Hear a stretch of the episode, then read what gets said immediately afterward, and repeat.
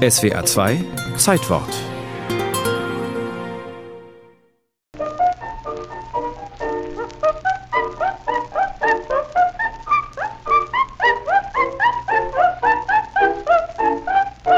Es ist der bizarre Höhepunkt eines denkwürdigen Konzerts. Als Florence Foster Jenkins am 25.10.1944 zur Arie der Königin der Nacht ansetzt und der Hölle Rache beschwört, kocht die Stimmung im Saal über. In der vollbesetzten Carnegie Hall klopfen sich die Zuschauer auf die Schenkel und halten sich die Bäuche. Vielen laufen vor Lachen Tränen übers Gesicht. Andere, wie der Performance-Künstler Davy Lerner, sind ehrlich begeistert. In der Doku Die Florence Foster Jenkins Story erinnerte er sich. Ich wusste, was mich erwartet.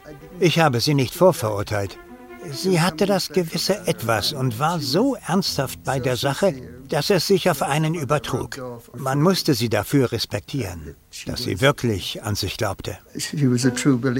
Die 2500 Karten für das ungewöhnliche Konzert in diesem Tempel der klassischen Musik waren in Windeseile weg gewesen. Auf dem Schwarzmarkt boten Leute viel Geld. Normalerweise trat Florence Foster Jenkins nur in kleinem Kreis vor handverlesenem Publikum auf. Ihre Auftritte hatten Kultstatus. Dass die Leute weniger ihre Gesangskünste als ihren verrückten Auftritt bejubelten, entging ihr wahrscheinlich. Ihr Lebenspartner schirmte sie gegen alles ab, was ihre Freude am Singen hätte trüben können.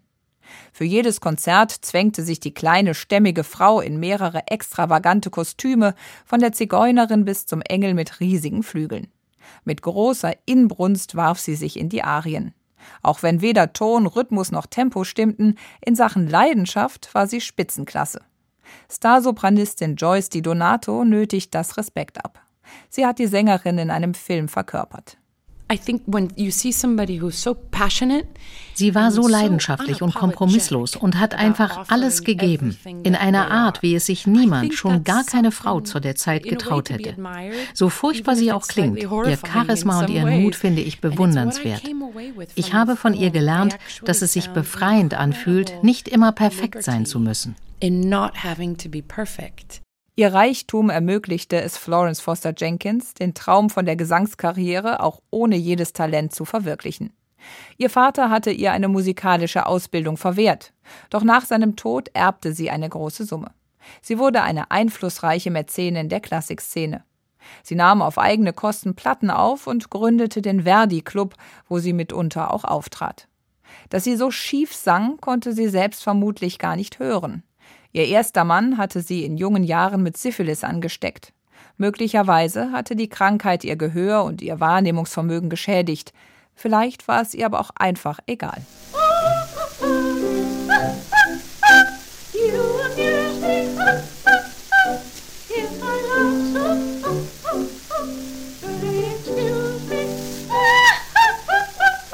Das berühmte Konzert in der Carnegie Hall war für Florence Foster Jenkins sowohl der Höhepunkt als auch das abrupte Ende ihrer Gesangskarriere. Wenige Wochen später starb sie mit 76 Jahren, manche sagen an gebrochenem Herzen.